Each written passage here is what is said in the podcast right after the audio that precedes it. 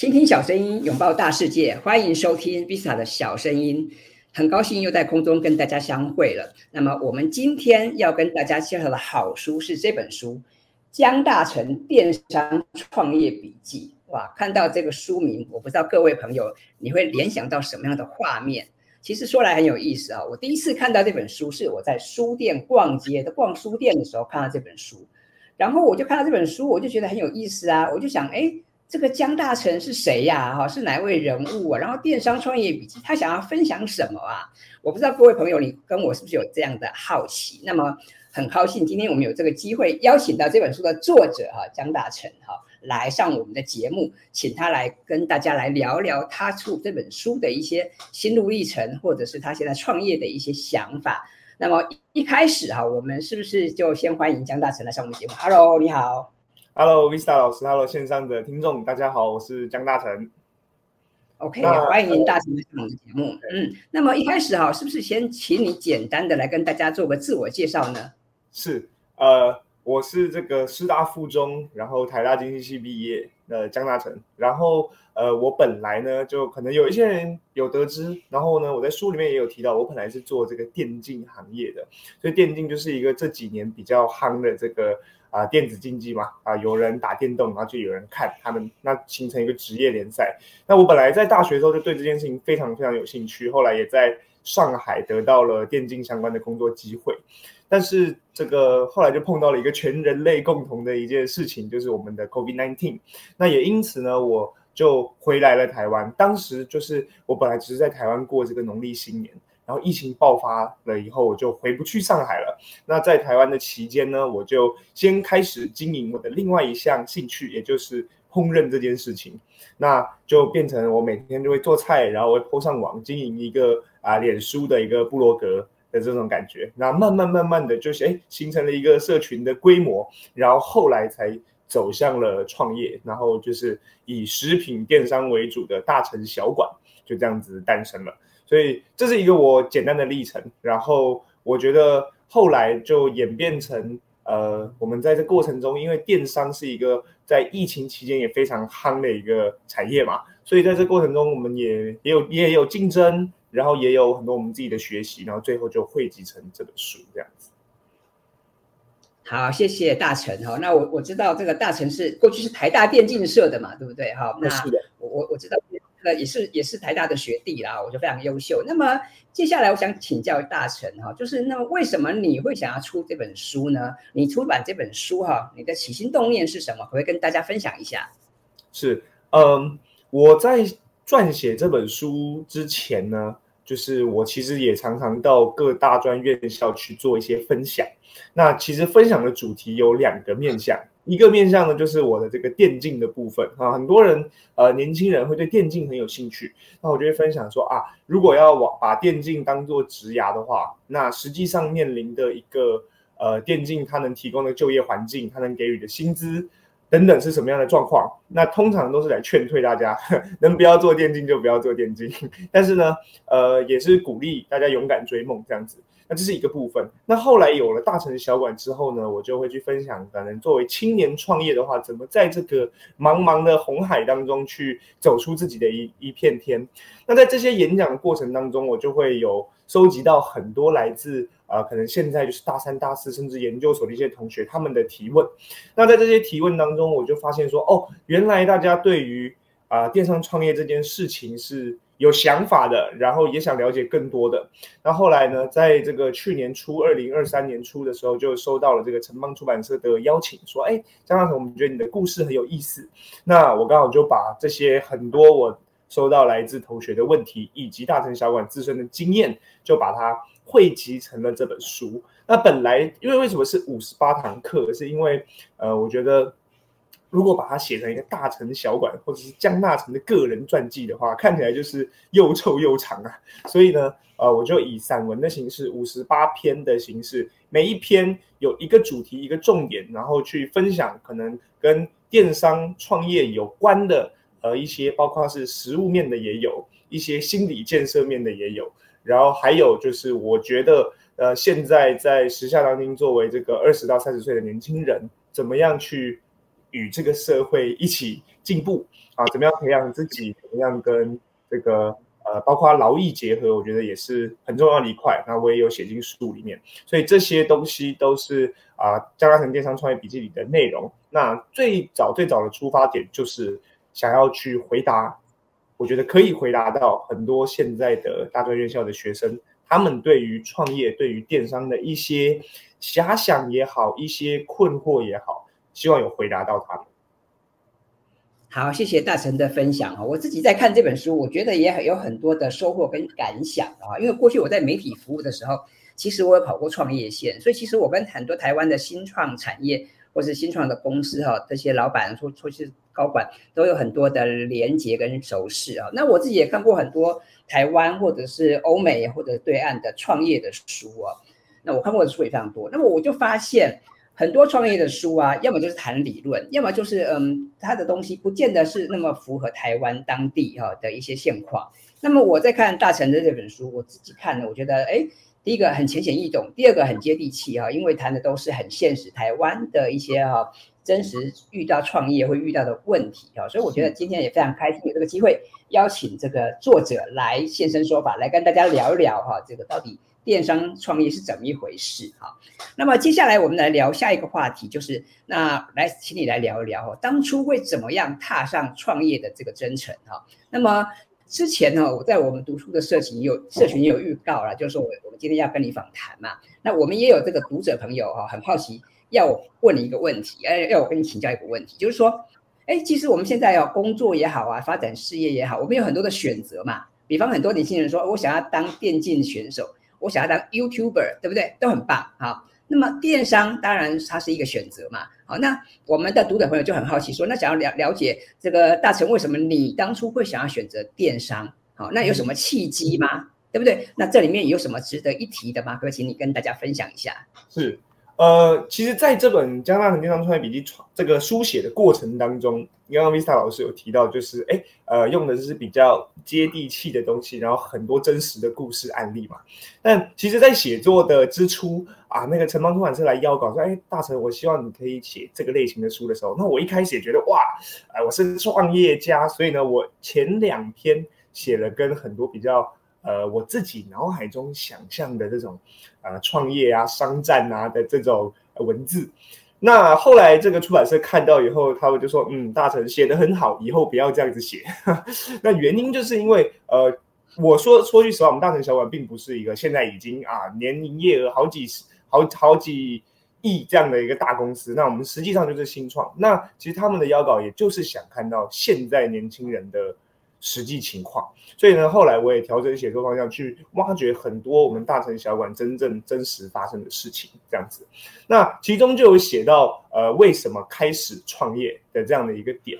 那其实我觉得创业是一个，呃，很多人不知道他对他是憧憬也好，或者是对他是觉得是一种解脱啊，它有很带来很多的好处以及很多的坏处。那对我自己而言，我其实并没有一开始就立志说我要。创业，甚至大成小馆这件事情本身的性质，也不是一开始就瞄准的创业的。我刚刚说啊，最开始它是因为兴趣，我经营一个部落格。然后呢，在这个过程当中，其实我是在等待疫情结束，然后可以回去上海继续做电竞的这这件事情。但是呢，谁知道疫情推呃延续了三年嘛？然后呃，其实实际上上海电竞的情况也一直在转变。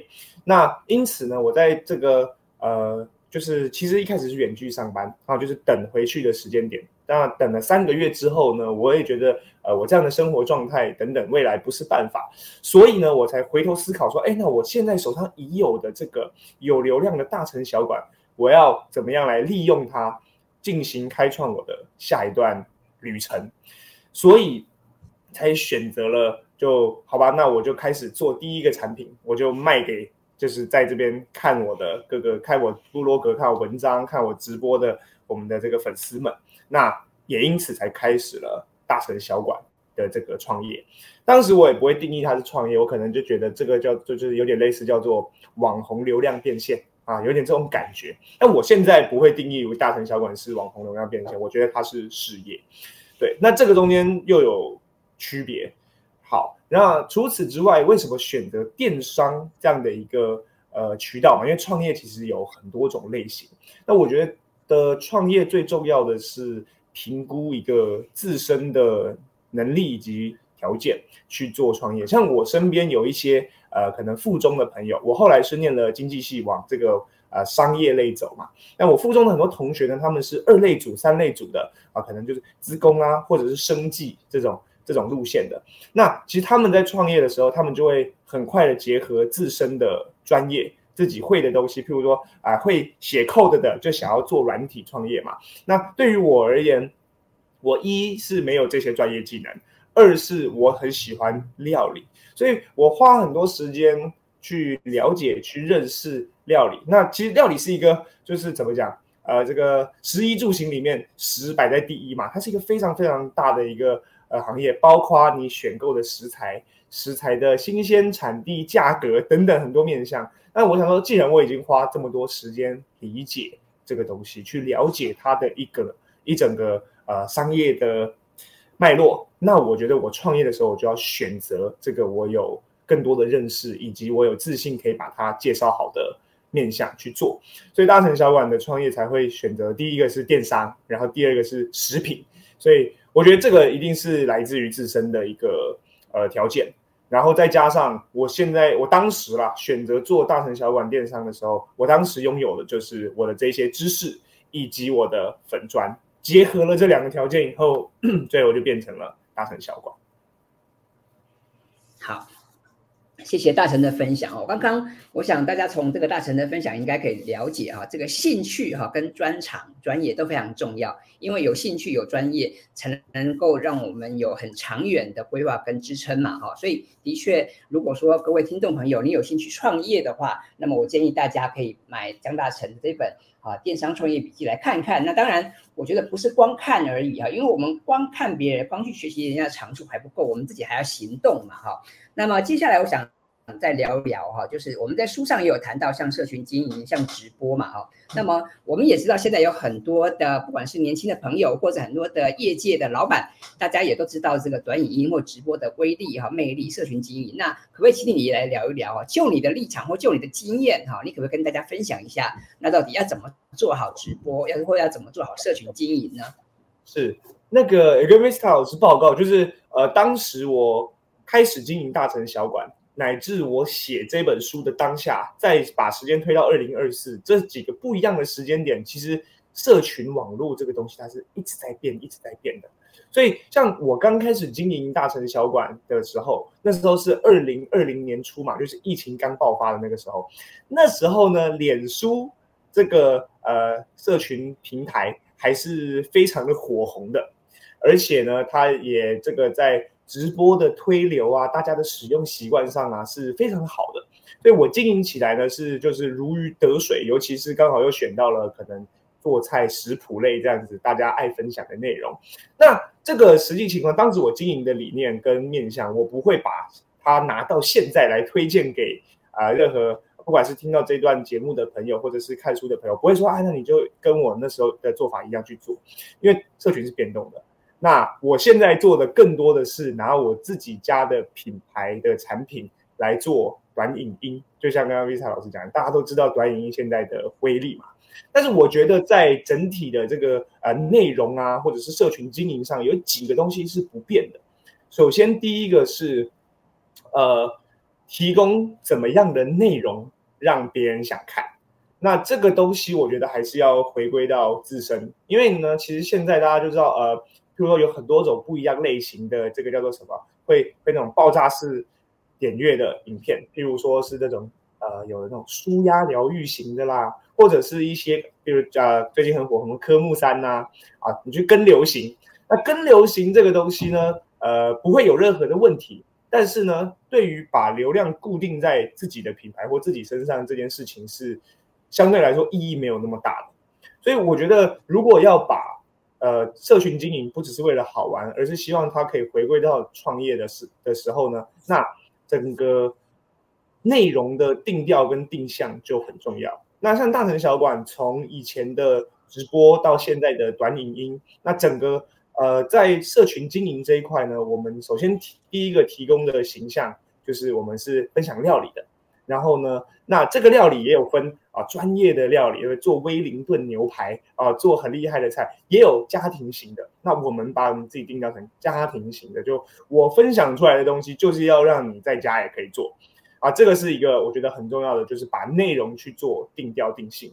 那第二个就是怎么样在内容经营里不迷失。就是只是为了流量或只是为了内容，而可以把它回归到自身的品牌身上。那这件事情其实大成小馆我们也经历过很多的迷惘。说句实话，因为呃，现在回头来看，当时我们第一年二零二零年在做大成小馆的时候，我们那时候做内容，我们也会觉得说，哎，现在 YouTuber 这么红，那 YouTuber 有很多各式各样的。形式的，譬如说探店的也好啊，所以我们也去做探店，人家探店，我们也探店。然后呢，呃，譬如说人家做开箱，我们也开箱。那你最后会发现，哎，这些东西人家可能看看完以后，对于大城小馆这个品牌是没有加分、没有帮助的。那我们这个东西我们有发现，然后我们回头检讨。所以现在呢，我们做这个任何的这个内容，我们兼顾它好看、实用的同时，我们一定是。回馈到自己的品牌上，譬如说，举例来说，我如果要做料理，那我就一定用我们大成小馆自家品牌的东西来做，那才可以把就是慢慢的把流量溢注到大成小馆的品牌经营。那我觉得这个是在创业上，呃，经营社群的一个很重要的，我我自己觉得是呃，可能在。Insight 就是在想法上跟别人不一样的地方。那其他的，我觉得有比我更专业的网红去教大家怎么做社群啊，包括呃怎么样写内容啊，啊怎么样去要要日更啊等等的这些，我觉得这个反而不是我的强项。那我的强项是我如何利用了这个渠道来把它回馈到品牌身上。那最后一个我觉得很重要的事情就是，呃，要做可以长久。经营下去的自我形象，那所谓长久经营，就是呃你在做的这件事情，或者是你经营出来呃的这个人设，啊不是经营出来，就是你实际上表现出来的样貌，必须是你自己真实的样貌。那像我选择的路线就是料理，那家庭，那对我来说的话，本身我就是真的很喜欢料理这件事情，所以我就可以不断不断的一直去更新。就是任何的那种人设型的啦，或者是那种爆发式型的，我觉得它对于事业的经营来说就不会是长久的。嗯，好，谢谢大成的分享哈，我也相当认同。我想我们大家都听过“内容为王”这句话嘛，我们大家都知道内容很重要。当你是内容要怎么做哈？那刚刚大成有跟我们分享说他的做法哈？那我我也很认同，就是的确我们需要长期的积累了哈。无论是我们要追求长期的内容。或者是你要回归你的初心、你的本质哈，我觉得这是非常重要的。那么我在这本书里面也谈，有看到很多这个大神在分析分享起过往创业的一些经历，有一些小故事哦，我自己看了以后我也觉得很感动。而且我觉得我觉得还有一点也很特别，我自己哈去逛这个大神小馆的官网哈，我去看你们的这些这些商品资讯哦。也让我觉得有一种很很温馨的感觉，这种家庭的味道哈，我觉得这就很符合你当初提到，对不对？你们这个的特色哈，所以我想，我们创业也好，做生意也好。你的定位、你的区隔，对不对？好，这个也非常重要。那就是我们现在每个行业、每个赛道哈，都有那么多的竞争者啊。你说做饮食的，我们说民以食为天嘛，吃饭当然很重要啊。但是也有很多的厂商在做这个生意嘛。那么我们怎么样要能够出奇制胜？我们怎么样让能够吸引大家的眼球？哦，我觉得这个部分当然。就需要很多的努力，所以啊、呃，在这本江大成电商创业笔记里面哈，我觉得我看到很多有趣的一些片段哈，那也我觉得也很值得想要创业、想要进修的一些朋友哈来参考这本书。那么这本书我觉得还有一个地方也很有意思啊，这本书不单单只谈创业，也谈了很多职涯的发展哈。那么所以接下来。我想请大成也来分享这个部分哈，就是很多年轻朋友啊，也在去思考说，那未来自己的求职也好啊，创业也好啊，人生怎么规划哈？那我也知道你常常有机会去跟大家分享或演讲或等等，好，那么或者是你在书上也有谈到你过去在求职啊，或者是在谈薪水啊等等，你有很多你的想法，好，那么你可不可以也跟大家简单分享一下，这个对于年轻的朋友们要怎么样选择适合自己的职涯，你有没有一些建议？是，呃。其实这个东西，我觉得还要除了职涯之外，还要分在一个赛道出来就是进修啦，就包括读硕士这个这个点嘛。那在我身边的所有朋友当中就，就、呃、啊读硕士的分成两个类型，一个就是真的学术专钻研型啊，它本身像我是念台大经济系，经济系本身其实并不是一个非常。接地气的学科，它其实是很学术的一件事情，包括诺贝尔都有经济经济学这个奖项嘛。所以呢，我身边的同学大部分最后大家大学毕业以后都做跟经济没有关系的，其实跟金融会比较有关系。但是呢，也有少数同学是真的对经济模型的研究是真的很有兴趣，那就是走学术，可能希望哪一天在诺贝尔奖看到他的那个路线。那我觉得这是一个硕士的路线。那另外一个就是呃。哦，应该三个啊。第二个是我这个科系读硕以后，我明确我就是接下来的薪水可以多五千多一万。像我有一些念工科的朋友，对不对？你硕士毕业起薪就是多五千多一万。那我觉得这个呢，也也蛮有明确的目标的。第三种就是，哎呦，出社会好可怕，我想再当两年学生。这个是其实我看到最起码我觉得超过五成是这样的一种感觉。那其实这样子的一种心态呢，本也也差一点袭来我身上。那为什么会这样子呢？其实是在我大学毕业之前，我就已经在各个电竞的呃呃企业里面去做实习，包括。我其实有这个讲自己做过电竞实况组，也有跟这个经纪公司配合过。然后呢，我也去雅虎奇摩当电竞媒体的写手，就是当记者，当电竞记者。啊，那这是我毕业之前。那我一毕业之后呢，也辗转了几个电竞的公司啊，然后呃几个不一样的职位。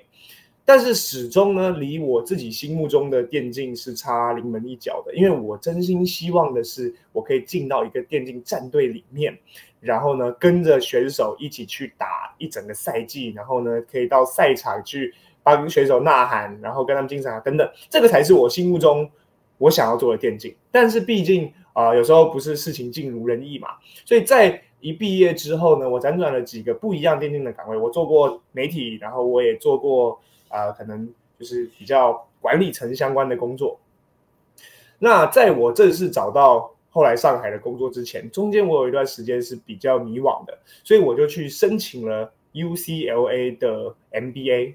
那这个其实说实话，那时候人家会问说：“哎，那你申请？”大家都会说：“好棒，对不对？你申请上了，好棒。”但是我自己心里其实是一个有一点问号，就是我觉得说：“那我念这干嘛？”我想要学到什么？不是说这它没用，而是我想要在这个学位当中学到什么。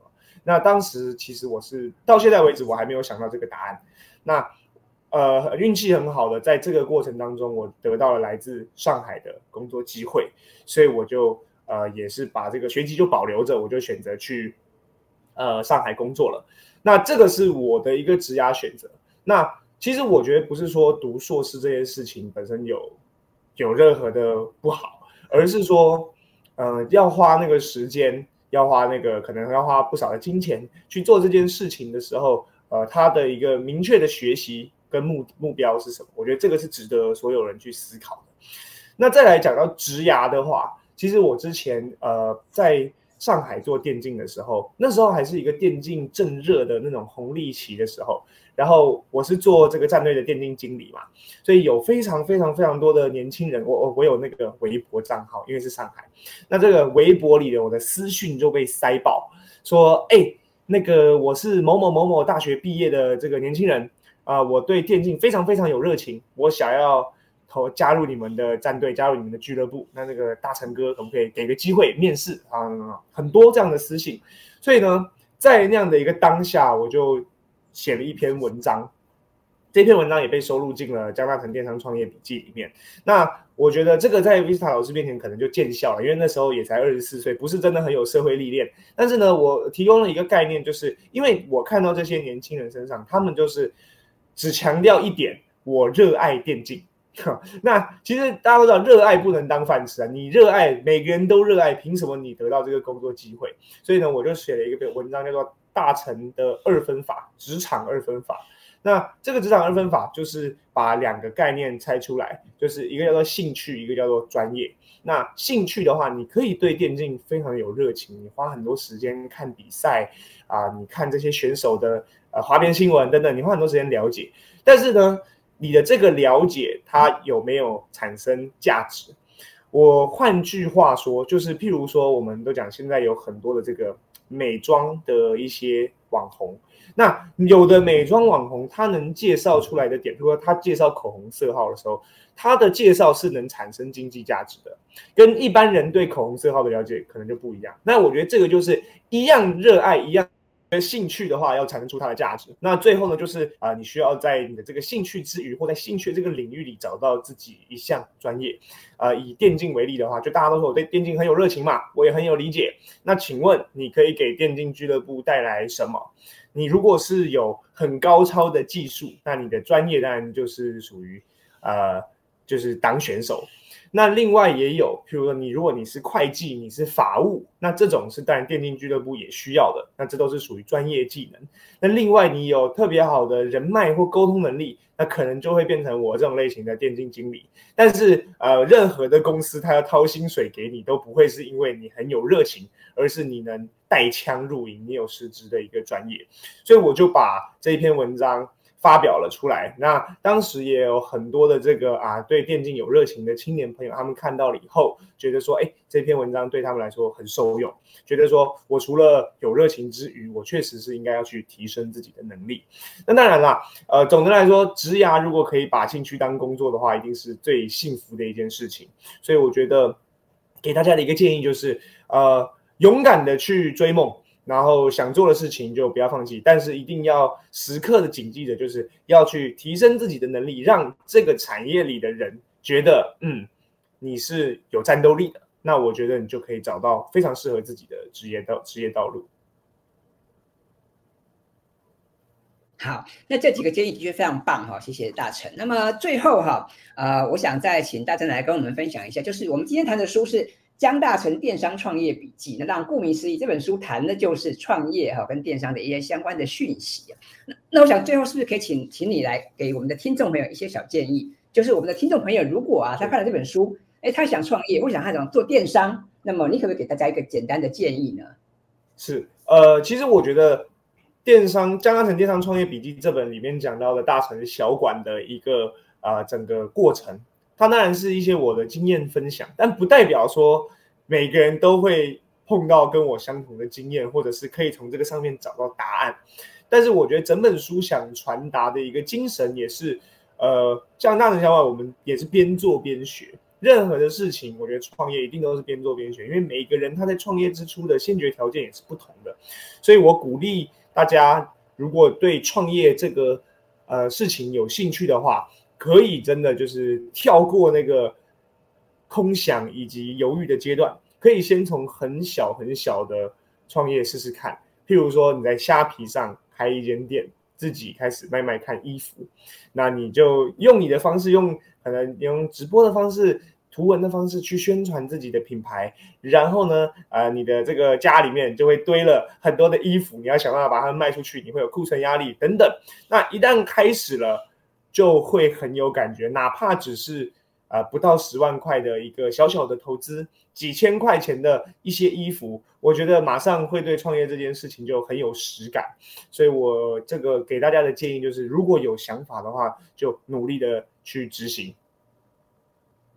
好，谢谢大成的分享，我也很非常认同啊。的确，很多时候，我想不管在创业啦、工作，很多时候。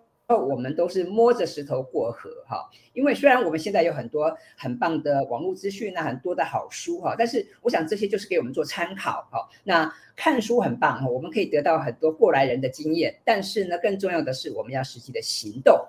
那我们今天非常开心有这个机会邀请江大成电商创业笔记的作者哈，江大成来上我们的节目，来跟大家来分享，来跟大家先分享他的一些创业的经历。那么我自己也觉得这本书非常棒啊，因为浅显易懂，然后呢又是揭露了心路历程。我觉得这本书啊，呃，不但是内容很棒，而且呢是很接地气的。我觉得很适合想要这个创业啊，想要做电商，甚至是你对职涯有一些好奇的朋友都来看一看。所以欢迎大家到实体书店也好，或者网络书店也好啊，买这本书来看一看。那么我们希望透过这本书，能够让大家能够理解到底创业是怎么一回事。好，那我们今天非常开心有这个机会邀请大成来上我们的节目哈。那么当然，为我们蛮有意思的话，也欢迎你推荐 Visa 的小声音给你的身边的朋友，或者请你到 Apple Park 帮我打五颗星，希望让更多的朋友我们一起来哈，以书会友一起来品味书香。